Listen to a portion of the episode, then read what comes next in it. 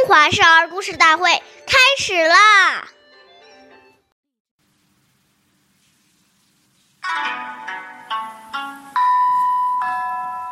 朝起早，夜眠迟，老易至，心死时。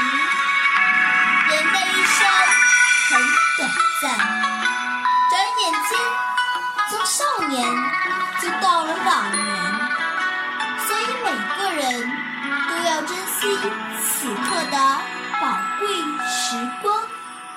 岁月易流逝，故事永流传。大家好，我是中华少儿故事大会今日讲述人张恩惠，我来自小金金喇叭少儿口才钢琴艺校。今天我给大家讲的故事是《关公警书》第二十六集。司马光是宋朝著名的政治家和文学家，后来人们都称他司马温公。温公小时候聪明过人，被认为神童，但他并不骄傲。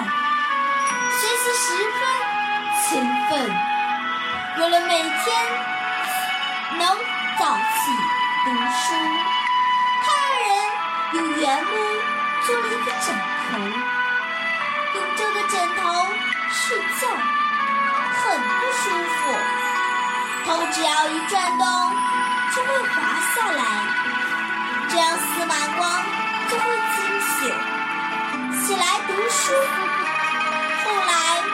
这个枕头被称为“警枕”。司马光如此勤奋好学，从而使得他学识渊博，事业上取得了很大的成就。温公警枕的故事也成了后人学习的榜样。感谢您的收听。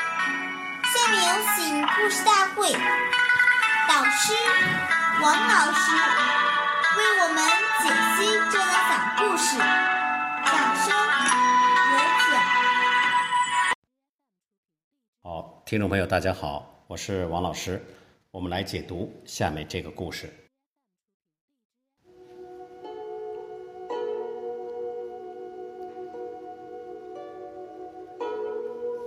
这个故事说呀。为人子应早起，把握光阴，及时努力。若经常晚睡甚至熬夜，不但对身体健康不好，也影响白天正常的作息。为中华之崛起而读书，是我们敬爱的周总理十二岁那年立下的雄心壮志。为实现自己的崇高理想，他艰苦奋斗，努力拼搏，用坚强的意志。一生来实践自己所发的誓言，并使之成真。正是因为周总理少年立大志、立长志，才使他的人生如此灿烂辉煌。所以王阳明先生说：“志不立，无以成事。”一个人没有立志，这一生不可能把事情做好。所以要珍惜时间。首先。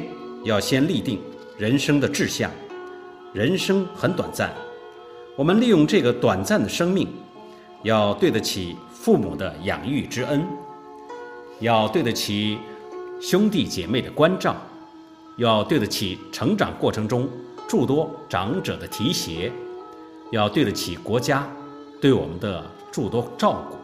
所以，当一个人念念都是念这些恩德。